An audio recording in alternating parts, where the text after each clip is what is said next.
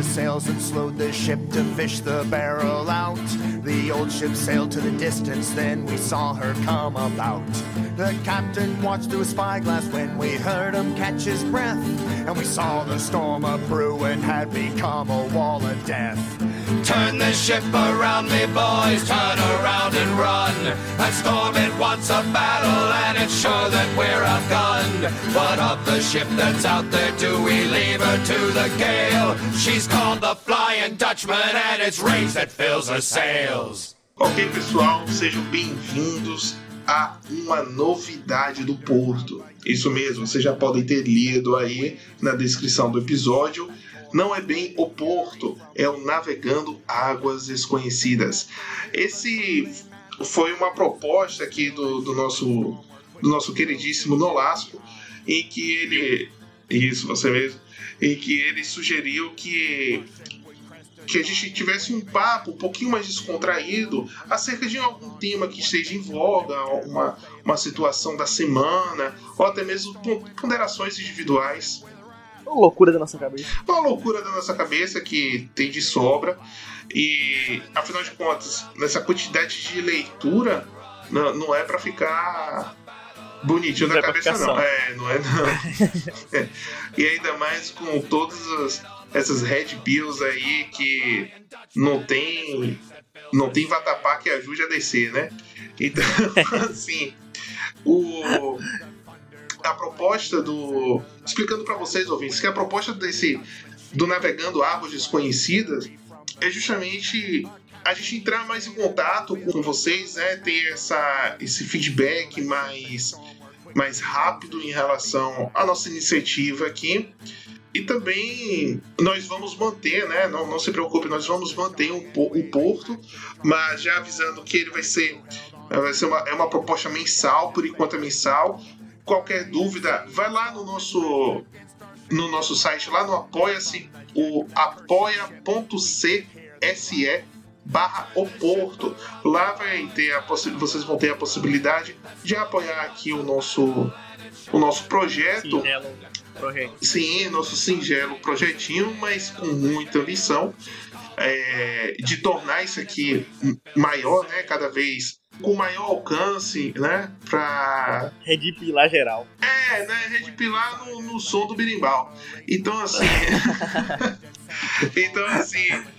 é, vai lá, lá tem as recompensas também. Vocês vão gostar do, do que nós estamos propondo. Nossos compromissos. Isso. Das metas. as nossas metas, nossos compromissos, não é simplesmente o dinheiro pelo dinheiro, a gente está buscando o apoio, o patrocínio de vocês, né, as doações, justamente para a gente é, estruturar né, melhor essa, esse nosso projeto. E também ajuda quem não puder contribuir, pô, ajuda pra caramba. Nos seguir lá nas nossas redes sociais. Nós temos o Twitter, o Instagram e nós também temos um canal no YouTube, praticamente o mesmo nome. O do Twitter e do Instagram é arroba podcast. É, tanto o Twitter e o Instagram. E o nosso canal no YouTube, onde você vai poder ouvir esse esse podcast e também os outros, a, a- nós já publicamos um lá, né, falando sobre educação. Eu não sei se no período que sair esse, nós já vamos ter o que gravamos com o Evandro Pontes, é, mas vai estar lá também, ou então já está lá. E é só procurar lá no YouTube o Porto Podcast. Aí você encontra a gente facilmente lá para quem não tiver as outras plataformas para ouvir o nosso podcast que vocês podem encontrar no. O pessoal fala Anchor, né? Mas eh, se não me engano, acho que é Anchor de Âncora, não sei como é que. Mas lá no Anchor ou Anchor, nós temos lá o nosso. O Porto, vai ter o link aí junto com, com essa publicação. Nós também estamos no Spotify e em breve, muito provavelmente esse episódio ele, ele também estará no iTunes. E é isso. Ah, também tem as nossas redes sociais. Pode me seguir lá no, no Twitter, arroba Nuno underline Marx, M-A-R-Q-S, under, né? Nuno underline Marx. E, e qual é o seu sua rede social, Nolasco? Meu Twitter é Gabriel Nolasco com dois Os no final. Gabriel Nolascor. Com dois Os. E só tenho. Então, me sigam lá porque eu só tenho 6 seguidores. Pronto. Fama, bitches. Vocês nos seguindo, a gente tem como bater um papo lá, conversar, a gente pode ouvir sugestões de pauta, né? Até mesmo aqui pro nosso Navegando Águas Desconhecidas. Nós estamos lá, é, Twitter aqui, tá sempre apitando. Eu ainda sou meio burro no Twitter, então me perdoa. Começando a aprender agora. Ah, mas aquilo ali é pior que cocaína. mesmo. Começou, não larga não, é impressionante. Gosto de cocaína. Mas é, eu ia falar que eu nunca experimentei. Me di- dizem, dizem, dizem. É mentira, mamãe. Mas é isso, ouvintes. O, o nosso. Ah, Esse nosso spin-off, né? Praticamente spin-off. É, é, é como se, imaginei, a gente tava no porto, tava lá de boa e falou assim: pô, quer saber de uma? Vamos atrás do, do conteúdo. Vamos ali pescar, é. Nada igual break.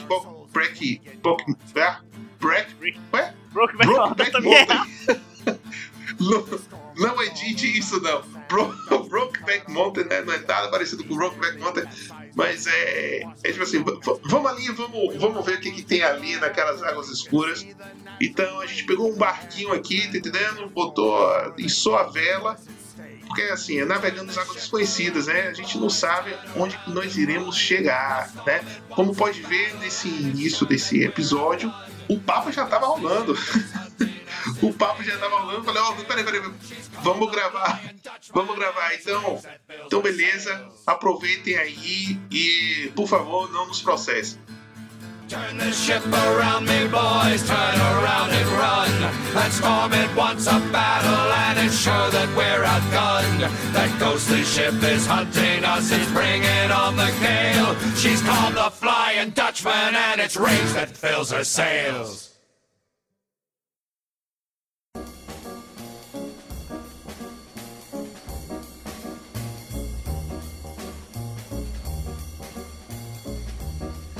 Thank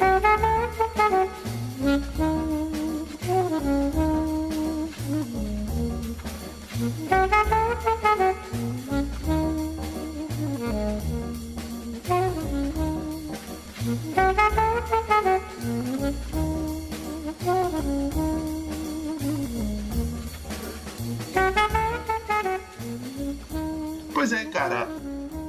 Que a gente colocou pra gravar aqui pra ver se vai sair alguma coisa boa desse. Não, mas falando sério. Pô, cara, morar aqui no Brasil é foda, tá entendendo? Porque a gente fica limitado. A gente tá sempre limitado por causa da variedade que temos em nossas cidades, tá entendendo? Então, assim, a minha intenção hoje, não sei como é que eu vou ficar quando mais velho, mas a minha intenção hoje, bicho, é onde estiver me dando dinheiro, onde eu tiver ganha, puder ganhar mais e esse ganhar mais ele seja substancial, né? Seja uma coisa que eu consiga realmente melhorar meu padrão de vida, pô, eu vou, cara. Então, não tenho esse negócio, ah, eu não quero sair dessa cidade. Como eu vejo o paulista falando, ah, não moraria em outro lugar, meu. Pô, mano, aqui é bom demais. Porra, porra nenhuma, tá entendendo? É, bo- é bom demais o cara sair 4 da manhã, chegar 11 da noite, pra sair 4 da manhã. É, você tá entendendo? A gente, a gente vem de, um, de, um- de uma cultura, tipo assim, porra, não vejo a hora de, de, de, de sair do colégio, não vejo a hora de ganhar meu dinheiro, não vejo a hora de, de, de sair daqui da casa dos meus pais, porque, porra, tô, não, não aguento mais essa merda. Aí, pra depois ficar com, com nostalgia de tipo, ah, eu vou ficar longe do meu pai, vou ficar longe da minha mãe, eu vou, eu vou ficar longe dos meus amigos. Pô, meu irmão vai construir tua vida, tá entendendo? Então, o cara assim, pô, tem clima uma. de podcast. É, pô. Então, assim. Então, assim, pô, eu tô concursado hoje. Aí vou, vou fazendo os concursos aí, vida de concurseiro é assim, né? Aí vou fazendo os concursos, vou vendo se, se vai saindo o resultado positivo, se sair, beleza, se não sair, a gente vai se arranjando, tá entendendo? Até surgir a oportunidade, vai crescendo a vida assim. Eu tenho dois primos, velho. Porra, eu tenho um, eu tenho um primo que ele, ele foi primeiro. Eu, eu fiquei assim, surpreso pela coragem do cara, tá entendendo? O cara se picou, eles são irmãos. Um, um foi antes e o outro foi depois de um tempo. Mas o, o mais velho, velho, ele, ele se picou pro Pará, tá entendendo? O amigo dele falou assim: pô, tem uma oportunidade de emprego aqui pra você. Você quer? Eu falei, pô, é agora. E o cara foi. O cara foi que não deu tempo de se despedir da família, porque era agora ou não era agora, tá entendendo? O cara juntou a, a, a roupa numa mala e nem sei se foi de onde, se foi de avião, se pegou carona com um caminhoneiro, nem sei como foi que o cara chegou lá, mas foi pro Pará e tá se dando bem lá na, na indústria, lá no Pará, tá entendendo? Então o cara saiu da Bahia, ele tava morando com, com os pais na época, tava ajudando desde casa. Cara falou assim, pô, é minha vida, eu que tenho que definir aqui, então vou lá. E assim, esse meu, esse meu primo, pô, eu tenho, eu tenho um carinho especial por ele, tá entendendo? A gente cresceu junto e tal. Principalmente depois que, que passou aquela rixa de primo, quando mais jovem e tal, aí que um começou a compreender mais o outro. Pô, eu fiquei felizão, tá entendendo? Pelas notícias que vem de lá do, do, do Pará, que a Lua não traiu o cara, não, velho. Só traiu o Joel, tá entendendo? A Lua não traiu o cara, não. O cara tá se dando bem lá ao ponto de de conseguir fazer nome na empresa e chamar o irmão e falar assim: pô, você quer vir aqui trabalhar junto comigo aqui na empresa, tal, não sei o que, oportunidade. E o irmão foi, tá entendendo? O irmão foi parar. Porra, achei isso foda pra caramba, tá entendendo? Eles eram irmãos, eram não, são irmãos, é, mas eram irmãos que brigavam demais durante o. Isso não fez com que ele falasse assim, pô, não vou ajudar meu irmão, tá? Não vou dar essa oportunidade pro cara. Pelo contrário, eu achei isso, porra, sensacional pra caramba, parte dele, tá entendendo? Então, assim, se for para sair de Salvador, pô, eu saio. Sem problema nenhum. Eu não tenho raiz aqui, tá entendendo? Não tenho raiz. Assim, em relação ao Brasil, que eu fico um pouco mais, mais receoso, né? Pra ir para um outro país. Não por falta de coragem, nem nada do tipo, é só simplesmente questão de adaptação mesmo. Mas, de novo, se o dinheiro cantar, meu irmão, eu danço, tá entendendo? Eu danço na melodia. Uhum. Mas, quanto a isso, eu acho que lá fora tem alguns países que dão muita oportunidade pro cara, velho. Porra, os Estados Unidos mesmo é outra, é outra coisa. E assim, você vai começando por de baixo mesmo. Aquele, aquela velha história que a gente conhece de, de, de imigrante e tudo mais. Alguns estados são extremamente receptivos. E você tem oportunidade, bastante oportunidade de emprego.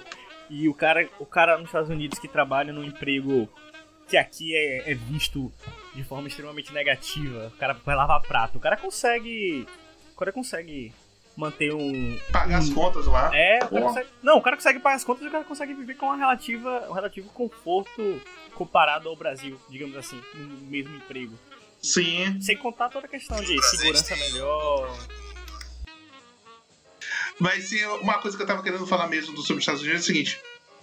Pô, o, eu tenho uma prima lá, né? E ela acabou se casando com o americano e tudo mais, tá com a vida dela lá, eles vivem super bem, tem, tem duas crianças, que tá vindo uma terceira, aí eu já não sei. Mas tão ela tá vivendo o sonho americano, tá entendendo? O cara, ele trabalha, o, o esposo dela, trabalha de, de sol a sol, tá entendendo? O cara tem um negócio, tem uma empresa, se não me engano, e ele viaja os Estados Unidos todos de carro, fechando acordos, fazendo todo o comércio dele. E ela fica em casa cuidando do, dos filhos, tá entendendo? Então, assim, uma renda é suficiente para manter a padrão de vida, e é um padrão de vida bom, tá? O cara construiu lá o negócio dele e mantém a família e, e, passeia e tem lazer e tem saúde, né? Assim, ele custeia, né? O Estado, o Estado se mete nisso. Então, assim, ele tem dinheiro para custear a saúde do, dos filhos, da esposa, tá entendendo? E de viajar, vem para cá, vem visitar a família dela aqui no, no, no Brasil. E é isso, velho. E assim, eu penso, pô, eu tô fazendo curso de direito aqui no, no aqui, porque para ganhar dinheiro, principalmente dentro de concurso, o direito ele proporciona bastante oportunidades nesse sentido. É, a advocacia também, né, a depender da, da vocação do cara, porque tem que sempre levar isso em consideração, a vocação do cara. Pô, mas se for pra, pra ir pros Estados Unidos, pra ir pro Alasca, pra dirigir nos caminhões lá no gelo, vou, velho. Tá entendendo? Eu tendo essa oportunidade pra, pra lavar prato, vou lavar prato. Pra servir mesa, vou servir mesa, tá entendendo?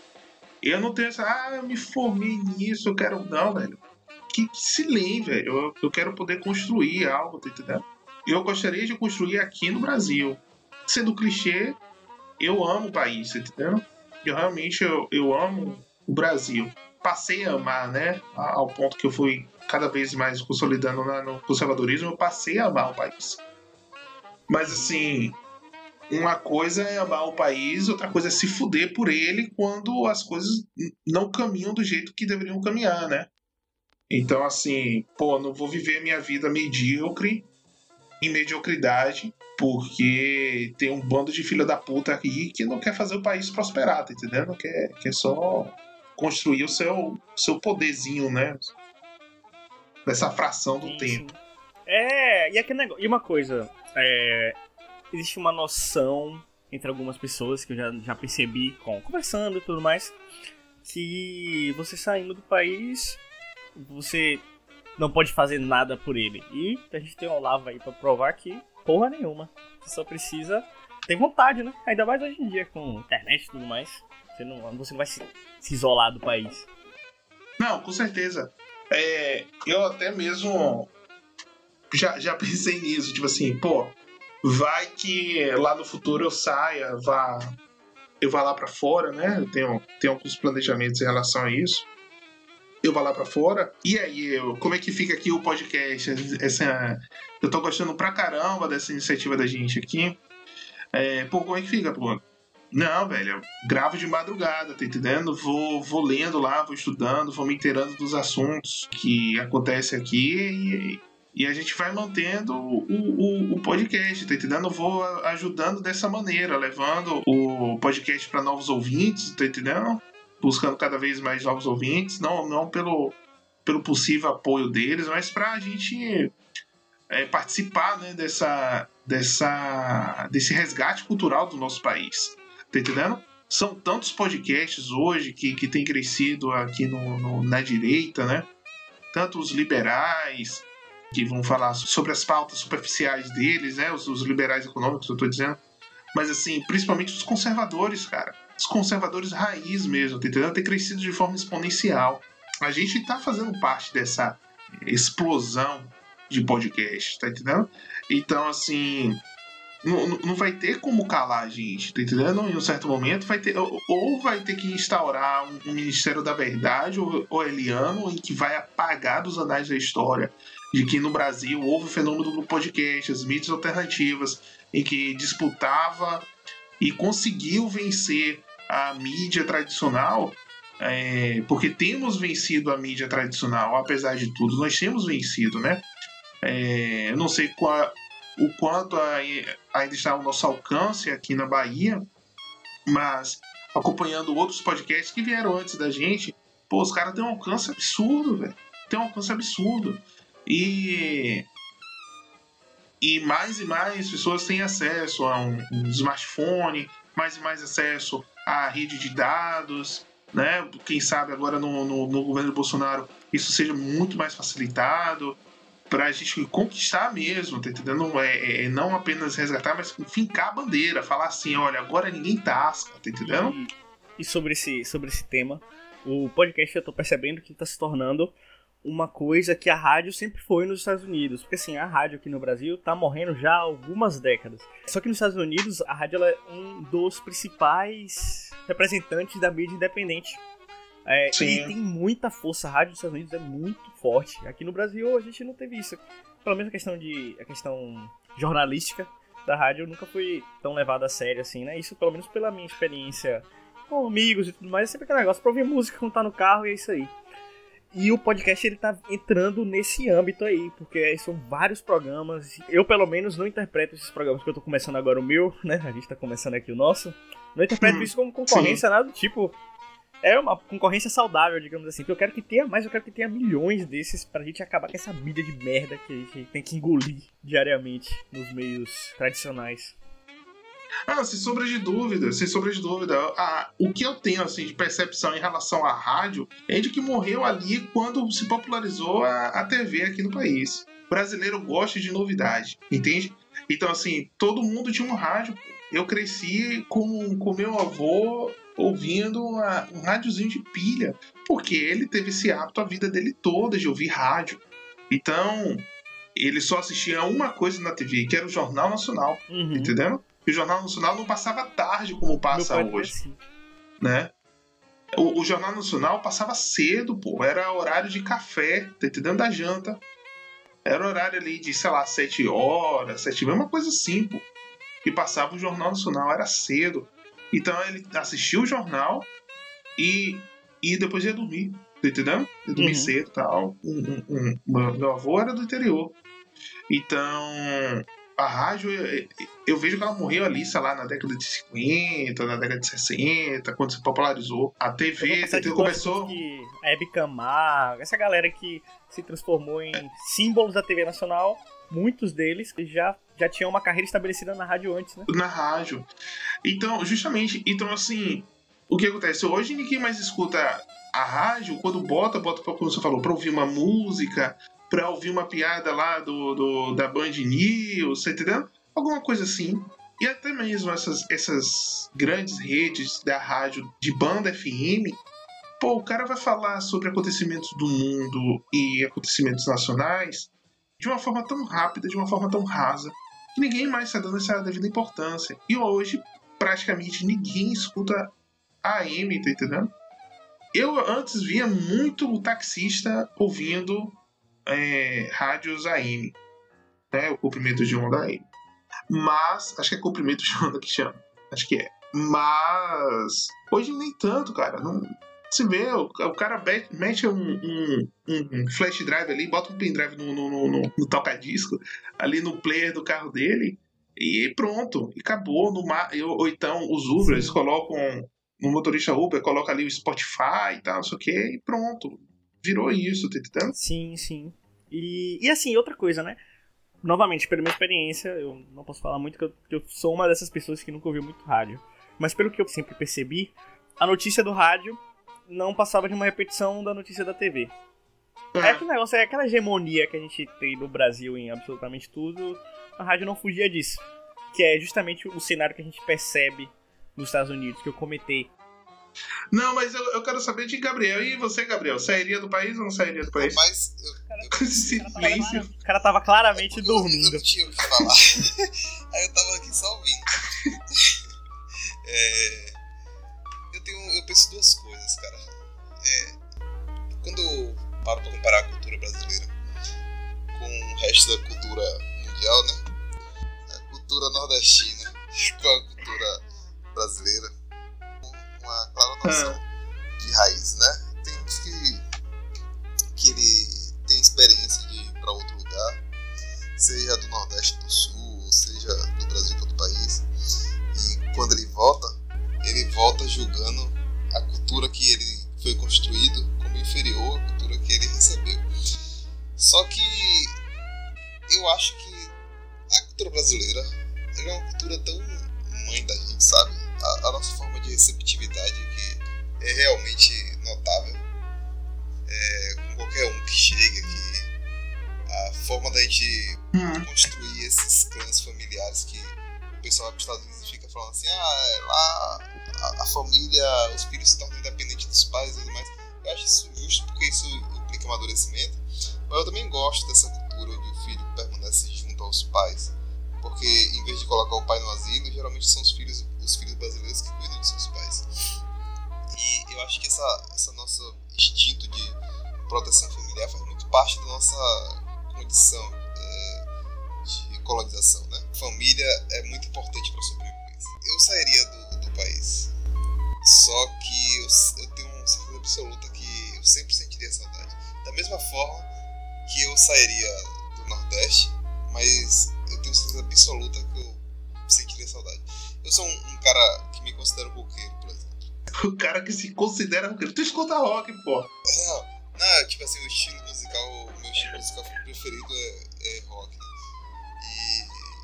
E, eu fico pensando, cara, que mesmo que eu tenha esse, esse estilo musical favorito e tal, quando eu escuto uma música nordestina, eu tenho. um- Não é uma sensação de simplesmente gostar de música, é Um sensação forrozinho. de que aquilo faz parte da- Acolhimento. da quiser, entendeu? Tipo assim, é o, a música que, que construiu meu avô, que construiu minha família.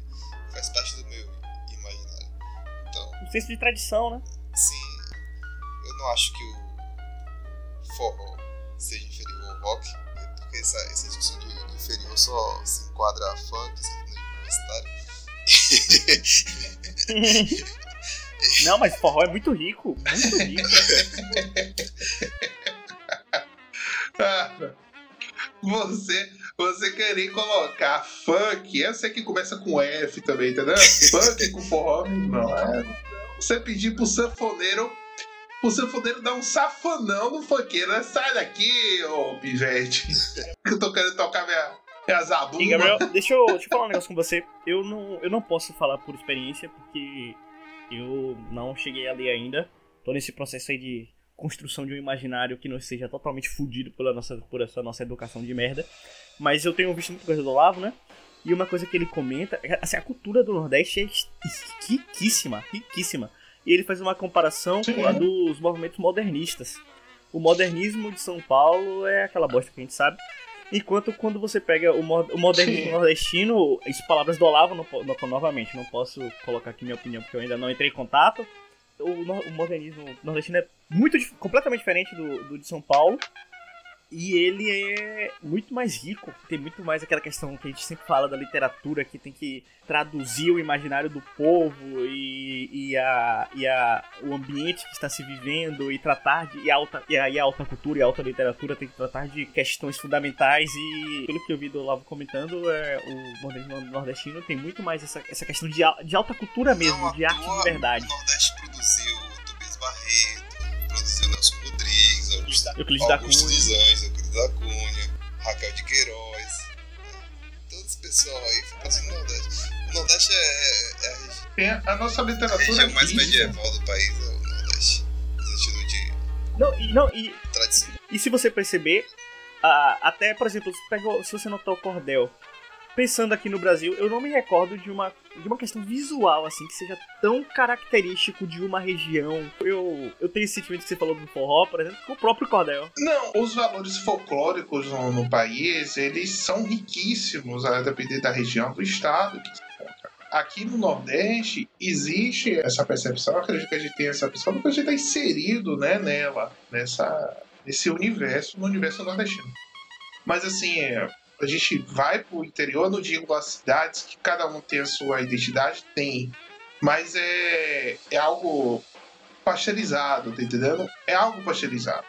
Ah, o meu cunhado, o meu cunhado, ele, ele teve a experiência dele lá nos Estados Unidos e que ele estava muito empolgado para ir e tal. Quando chegou lá, ele falou assim: pô, cara, você vai da primeira cidadezinha americana, você fica, pô, que massa, a organização, as ruas largas, não sei o que, blá. Aí você vai para a segunda cidadezinha americana, a mesma coisa. Aí você vai para a terceira cidadezinha americana, a mesma coisa. Então, assim, lá, é, lá eles têm uma cultura muito padronizada em relação às cidades, entendendo? Tem igreja, biblioteca, ali tem a prefeitura, tem essa avenida, tem a outra que cruza, as ruas aqui, as, as casas um pouco mais afastadas. O urbanismo lá é muito padronizado.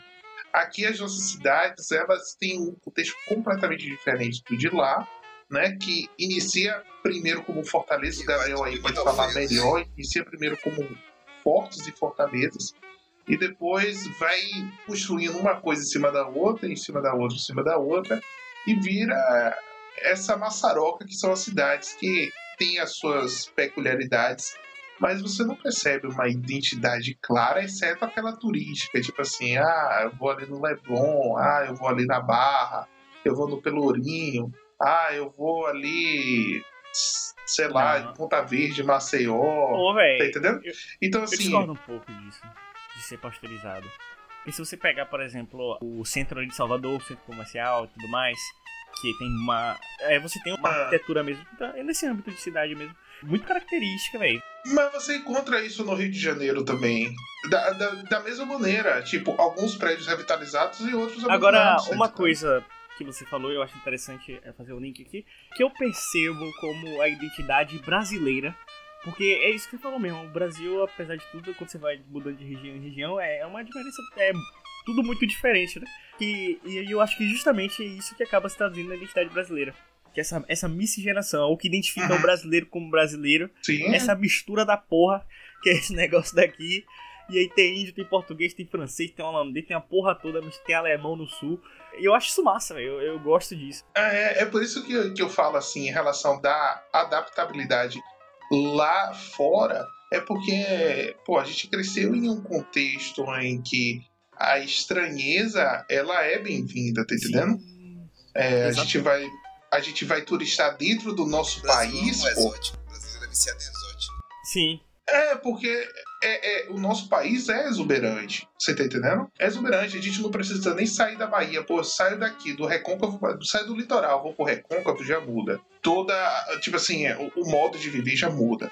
Eu vou pro, pra Chapada Diamantina, já é uma coisa completamente diferente. E quando eu chego no Oeste Baiano, tá entendendo? Eu chego lá, sei lá, em Eduardo Magalhães, porra, aquilo ali não, não consigo nem mais como compreender com Bahia. Eu sei que é Bahia porque no GPS está dizendo que a fronteira está a 200, me- a 200 metros, você entendeu? Não, aqui ainda é Bahia. Mas não vejo mais os caras como baiano. Só que dentro de um, de um próprio estado, toda essa diferença é, regional e essa diferença não se torna algo estranho ao ponto de ser mal visto mal quisto, né? A gente acha peculiar, a gente fala assim, pô, que interessante, olha como os caras falam aqui, olha como eles comem aqui, tá entendendo? o país é imenso, é imenso.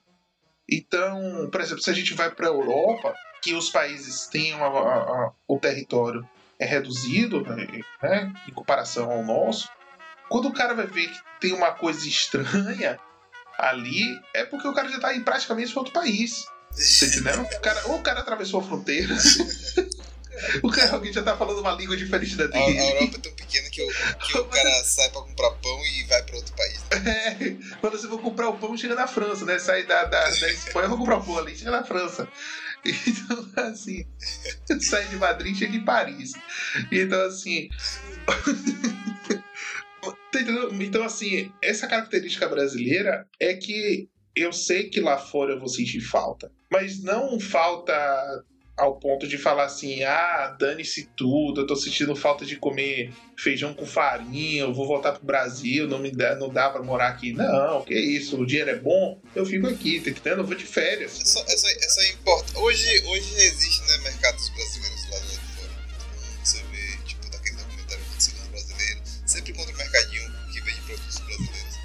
Ah, mas não vai ter a farinha de Nazaré lá, não. Não vai ter, não.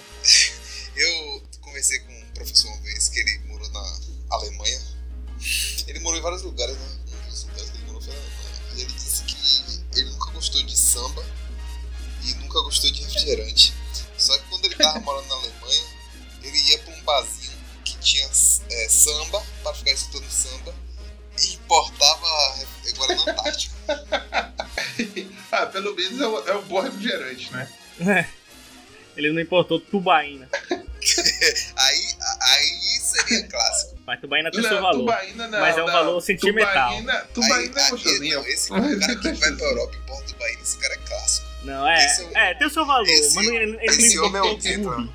Ele não importou Gubi. Tubaína e Iquitos, né? esse cara é um lorde. O cara que vai para o exterior e importa o Bahia é um lorde.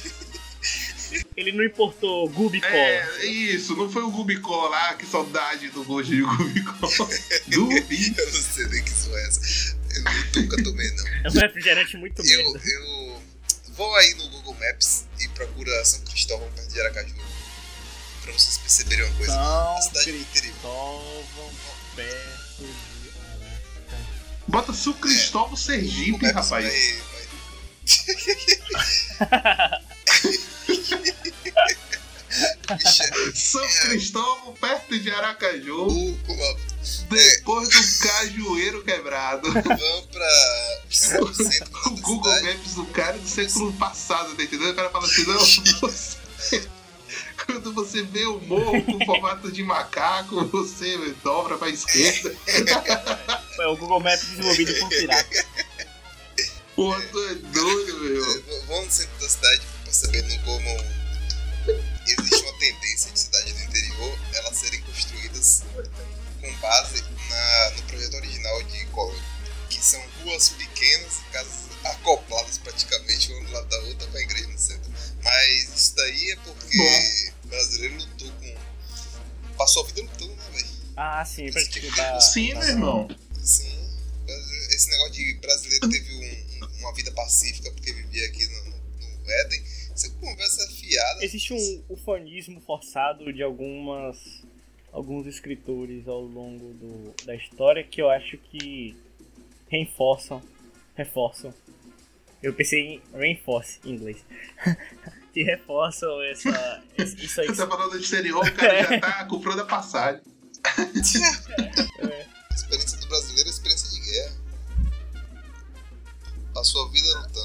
Até hoje, né? Luta, só que dessa vez Ah, tá pô, até hoje luta contra o Estado, né? o Hoje a gente país. luta contra o Estado. A gente lutava a favor do Estado e agora a gente tá lutando contra. Contra o Estado brasileiro, a favor do Estado brasileiro, né? Por exemplo, a gente tá falando aqui de saudade e tudo mais, e tem um professor que, que não gostava de samba e não gostava de refrigerante e tudo mais, e eu só lembrei de, de Dom Pedro II, tá entendendo, cara? Imagine, o cara que fez o que fez pela, pelo Brasil, né? Fez o que fez pelo seu país, pelo seu povo, e foi tirado a força daqui. Porra, imagine que esse cara não, não, não tava querendo ouvir de um sambinha e uma tubaína lá, tá entendendo? Tomar um refresco, vivia suco de com cajá. do Brasil no bolso, né? sério Que foi colocado, que foi colocado no caixão dele quando ele morreu. Não é isso que eu tô falando, pô. Pô, velho, você, você tá entendendo? Imagine o- a saudade que esse cara. O cara nasceu, é brasileiro, né? Dom Pedro II é brasileiro. E o cara já com a idade avançada, envolvido como se fosse um. Como se fosse um imigrante ilegal no, no próprio país, tá? Pô, isso é de, de partir o coração, velho. Isso é doido. Pois é, cara. Então, assim, o que eu vejo é que a gente. Come, a gente comecei falando, pô, se me pagar eu vou. E a gente termina com. Eu, pelo menos, terminei já com o coração partido, né? Tipo assim, porra, eu gosto tanto desse lugarzinho aqui, velho. Que eu ando na rua e que ninguém vai falar assim, você não é daqui, você não era pra estar aqui, tá entendendo? Ninguém, ninguém vai. ele só vai te saltar É, o pessoal vai falar justamente o contrário. Opa, era você as que eu chances tava. são altas Era, era você que eu tava procurando mesmo. Passa aí o celular. Ainda bem que você tá aqui, meu irmão. Perder, perder. Aham. Agora, deixa eu comentar uma outra coisa também que eu acho interessante de conversar, já que a gente tá nesse papo sobre identidade brasileira e tudo mais. É que assim, eu lembro que vocês falaram mas antes aqui né, nessa conversa, acho que foi o Gabriel, sobre a questão do brasileiro ele ser extremamente receptivo. Agora, uma outra coisa também, que novamente eu não posso atestar por mim, mas ouvi do professor Olavo de Carvalho, que eu estou totalmente imerso nesse âmbito de estudo nesse momento, é que assim, isso sempre foi assim, sempre teve essa questão, só que atualmente a percepção dos, dos estrangeiros quanto a isso tem mudado. Pelo que ele estava falando, né, atualmente o brasileiro é visto muito como um povo carente. Um povo que está carente pela aprovação do gringo. O gringo vem aqui, aí ele fala, "Rap- aí o brasileiro, rapaz, o pessoal aqui é receptivo, né? Muito legal. Ele quer que, ele quer que o gringo fale para ele, para confirmar aquilo ali. É uma coisa que não era tão assim no passado. Talvez por uma percepção inconsciente de que a gente está tendo dessa deterioração absurda da nossa cultura como um todo. O povo brasileiro está percebendo que a cultura do, do país está perdendo esse brilho que ela tinha e acaba querendo compensar isso nessa, nessa necessidade de reafirmação. Pô, mas é isso mesmo, cara. Veja só, eu tinha por volta de uns seis anos de idade. Não, não, não, minto, minto, minto. Eu tinha. Acho que eu tinha uns oito anos. Eu fui uma viagem com a família. Assim, eu, meu pai, minha mãe, minha irmã. Nós fomos pra Chapada Diamantina. Meu pai gostava, gostava bastante lá da Chapada. E a gente fazia uma viagem se não anual, a cada dois anos a gente juntava o dinheirinho, aí a gente viajava lá pra, pra Chapada Diamantina, lá pra Lençóis. Aí numa dessas viagens lá no hotel, eu acabei criando amizade, veja só, criando amizade com um pivete que eu nem sei, eu nem lembro direito a nacionalidade desse, desse pivete. Mas, tipo assim, era estrangeiro. E que tava se comunicando, passou a se comunicar com Cecília, minha irmã, que ela, ela já fazia inglês, ela já falava inglês quase que fluentemente. E eu brincava com esse menino sem, sem falar uma palavra, tá entendendo? Então a gente jogou sinuca, a gente jogou totó, a gente ia pra piscina. Eita! E foi próximo. Mas É, mas receptividade não, pra brasileira. aí Escuro! foi pro, ia pra sauna, né? Tipo, tarde da noite. Bem, Escondido bem pais. receptivo. Mas não, eu sabia que essa brincadeira ia vir. Eu sabia que essa brincadeira ia vir. Eu vou processar todo mundo. Eu vou processar todo mundo que, que, que estiver falando isso, dando risada. Porque o STF agora tá me protegendo. Mas sim, o. Não, brincadeira, gente, eu não sou viado. Aí o. O que acontece? Era próximo do meu aniversário. Michel, Ou era no dia do meu aniversário, uma coisa assim. Não, pô, deixa eu falar, cara. O. o cara. A, a gente acabou convidando o Pivete, que tinha a mesma faixa etária que a minha, e os pais dele, né, pra participar ali do aniversário. A gente foi pra um, pra um- pra um restaurante e tal, não sei o quê. E, tipo assim, conheceu no hotel, não- eu não falava com o Pivete, a gente só ficava brincando mesmo. E Cecília traduzindo lá com, com os meus pais tal, não sei o quê. E acabou assim, jantando com gringos desconhecidos na Chapada Diamantina, tá entendendo? E isso foi lá em, em 90 e alguma, em alguma coisa. É, eu tava vendo uns ó, as fotos daquele período e tem foto da gente, tá entendendo? Lá no restaurante. Tirou foto e tal, sei o que, né? Tinha umas pessoas que nunca mais nós vamos ver na vida, a gente tirou foto. E na época que não era câmera digital, era aquele rolo de filme, tá entendendo? E era caro. Então, assim, tinha, que botar pra revelar e tudo mais. Tava gastando as fotos ali, né? Os quatro, as poses que chama, né? Tantas 24 poses, 36 poses, né? Aí o. Eu não sei o- mais o que é isso, não. A minha geração já. É, tipo, pra cada, Pegou. pra cada foto você clicava e puxava assim. Eu ainda tenho essa máquina, ele puxava assim uma, uma alavancazinha que tinha em cima, que é crote. Aí você passava pro próximo quadro do rolo de filme. Tirava a foto, Pronto, estavam crote. pra- basicamente no Velho Oeste. Aquela, tinha aquela É. explosão. tirava foto. É, eu não tirava foto tão, tanto no Velho Oeste como que ficava com a pistola na mão. Nossa. Voltando pra piada do moleque, mas de uma forma meio bosta. Nossa, velho.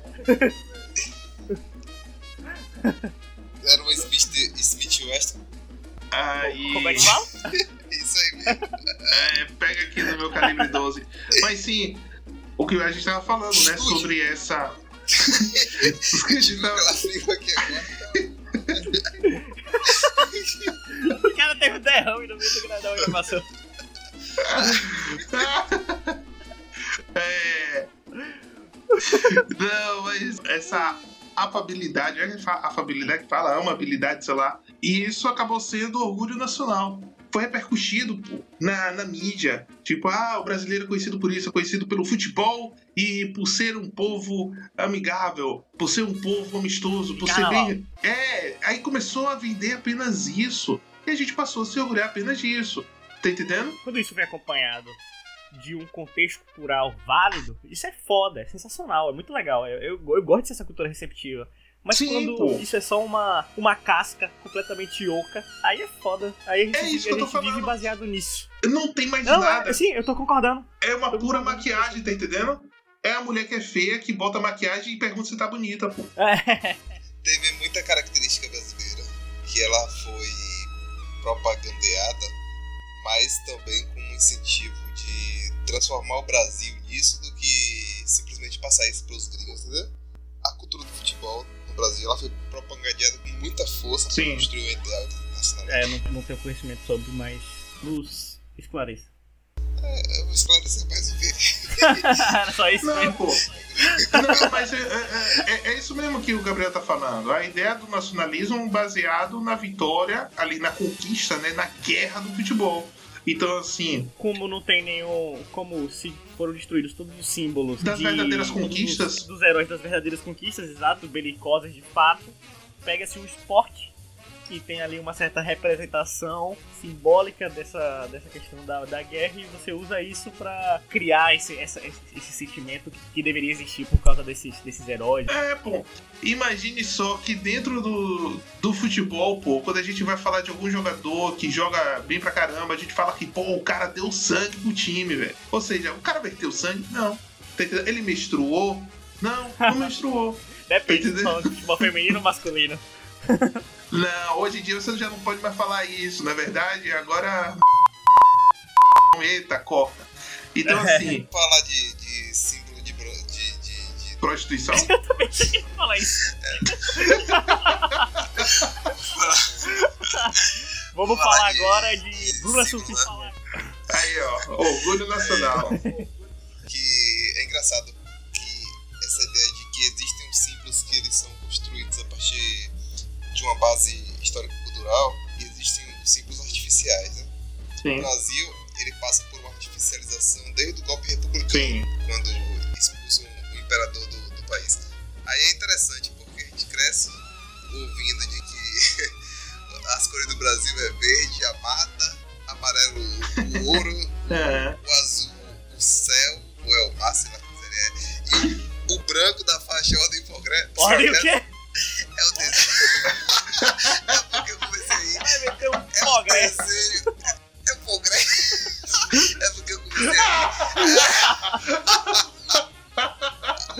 É o desenho pela paz. Essa foi boa.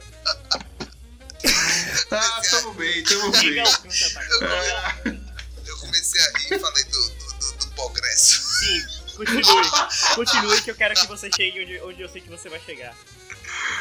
É. Tipo, aí você perde, você perde o significado histórico que é infinitamente mais épico que é. Que o amarelo significa a casa de Habsburgo, né? E o, o verde significa a casa do. do. Bragança?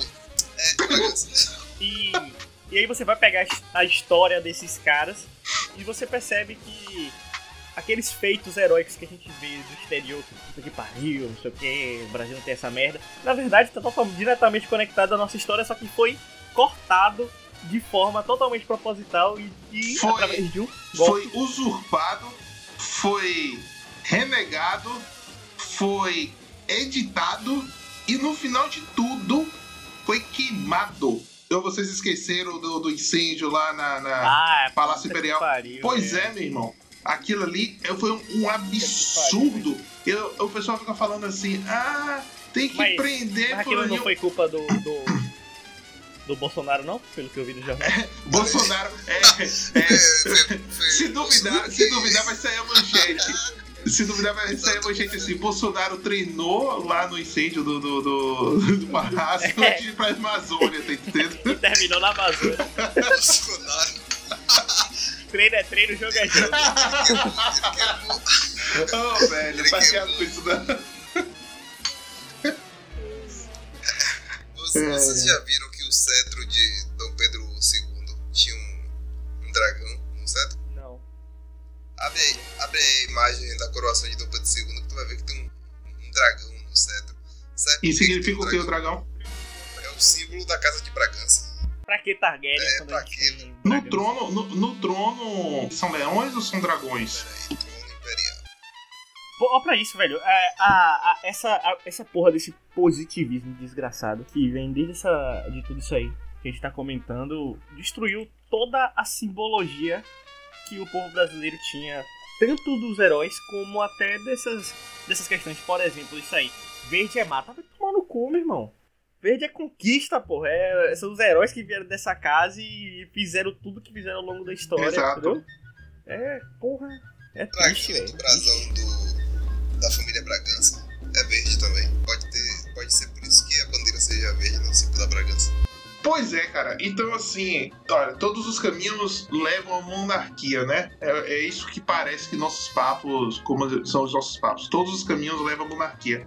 A gente começou falando sobre um concurso público e sobre sair do país, e agora eu já quero pegar a bandeira aqui da nosso império Sair pra e chamar, é, e chamar os meus compatriotas pra, tipo assim, vamos lá, vamos botar o nosso, a nossa casa imperial no poder novamente. Porque, olha só, sobre essa toda essa identidade nacional, as identidades regionais que fazem esse mo- mosaico brasileiro ainda está vivo. Desde aquela época, ainda está vivo.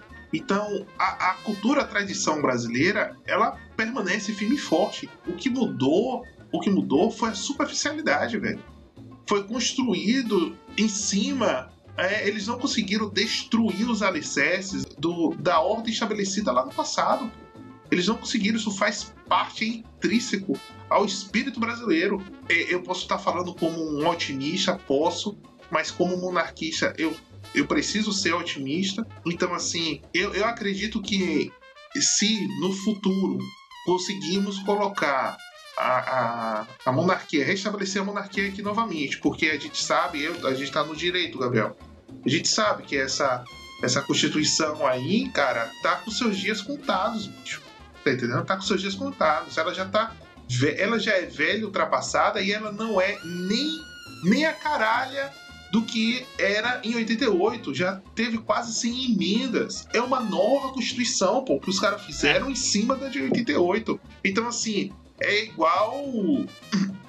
É igual o, o, o, esses atores, os brucutus da década de 80, que eram brucutus naquela época, que estão ainda tentando manter a imagem de brucutu, mas o cara já fez 30 mil cirurgias, tá entendendo? Pra ficar reconhecível nas uhum. telas. Então, assim, tá querendo passar a, a imagem, mas precisa de muita maquiagem, precisa de muita edição em cima para dizer que é aquela lá de 88. Não, nós temos hoje, o brasileiro não sabe, nós temos hoje uma nova Constituição em cima daquela de 88. Então, pô, o Evandro nos disse, né? Mais cedo ou mais tarde vai ter algum tipo de convulsão social. E nesse momento de convulsão social, eu acredito que o brasileiro, se fizerem diferente do que foi feito em 93 e de fato mostrar o que é a monarquia, eu acredito que o brasileiro ele vai buscar sim a monarquia e não a república novamente. Tá entendendo? Porque no golpe republicano lá do 1889 não foi dada a oportunidade ao brasileiro, demorou até 1993. Foram praticamente foram mais de 100 anos. Foram mais de 100 anos sem consultar os brasileiros sobre que tipo de governo eles desejavam. Se eles queriam monarquia, se queriam parlamentarismo, presidencialismo é, parlamentar e por aí vai. Não foi questionado isso. Tá entendendo? E em 93 a campanha suja, suja, para dizer que monarquia uhum. era atraso. Então, assim. Afinal, a campanha o... feita pelos, pela, pelos descendentes, descendentes, no caso, políticos, daqueles caras que Sim. fuderam com a monarquia. Então o que, é que você vai Não, esperar? Os bastardos. os usurpadores do poder nacional, tá entendendo? E assim, usurpadores eu não do poder nacional. Eu não, eu não sei dizer se sou monarquista ainda, eu preciso estudar isso.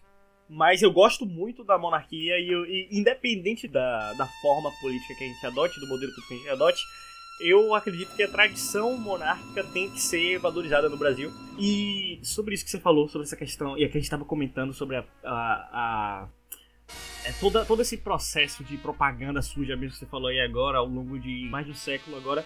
Eu tô fazendo curso desse curso de aplicação do Olavo, né? Que eu já citei, inclusive, em outro podcast. E ele tem uma fala aqui que não tá perfeita, né? Que é das minhas anotações estava procurando, mas acho muito interessante para esse momento. E se a memória humana é falha, as falhas da memória humana são ainda mais falhas. Isso quer dizer que se todo mundo esqueceu uma coisa, não há nenhuma garantia de que alguém vá lembrar daquilo amanhã ou depois. É muito difícil enterrar algo definitivamente. E nesse momento ele estava falando sobre a questão do que importa são as ações. Quando a ação, quando a ação se traduz na realidade, quando o pensamento se traduz na realidade, não tem como tirar aquilo. Ela está impressa ali de alguma forma. Então é isso, a gente pega é, ter pessoas que estejam preocupados com, com essa retomada de uma alta cultura brasileira e que tragam esses símbolos de volta e tudo isso que se perdeu ao longo de mais de um século de propaganda desgraçada. E é que a gente não tá falando de propaganda comunista, obviamente, a gente tá falando desde a República ali, que aí depois ficou pior com os comunas, mas é uma merda desde que começou a é República. propaganda positivista, tá entendendo? É a propaganda positivista.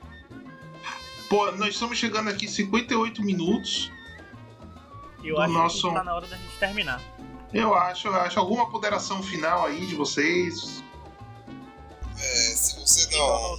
Se você não é monarquista, sugiro que você seja. mas, mas se, se você não quiser ser monarquista, seja esquizofrênico igual a mim, seja monarquista ou anarquista. É, tu é esquizofrênico. é, não é esquizofrênico, Puta é que pariu, monarquista era... Eu nunca tinha colocado em, em conte... no mesmo contexto, vulgarmente de Gabriel, o fato de que ele é anarquia É. maluco. Ele quer uma monarquia sem rei. Tolkien também. Tolkien É. também era assim e, escreveu seus. Então, problema de vocês. Tu é mais aviado. cara.